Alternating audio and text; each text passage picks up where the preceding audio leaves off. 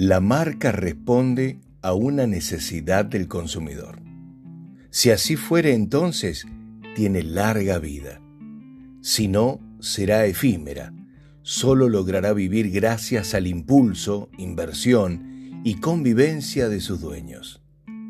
La marca es la expresión de un sueño hecho realidad, un momento de gran imaginación de una persona, que lo transformó en una idea, con el tiempo y la perseverancia en un nombre, y hoy es identificada al pronunciarla gracias a sus electores, quienes la reconocen y asocian con algo o con alguien.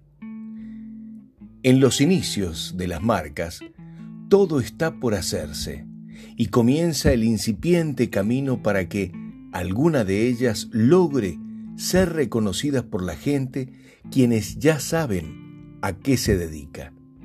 Luego con el tiempo y el bien hacer, las personas saben cómo lo hace la marca, logrando una incipiente fama en la comunidad donde convive.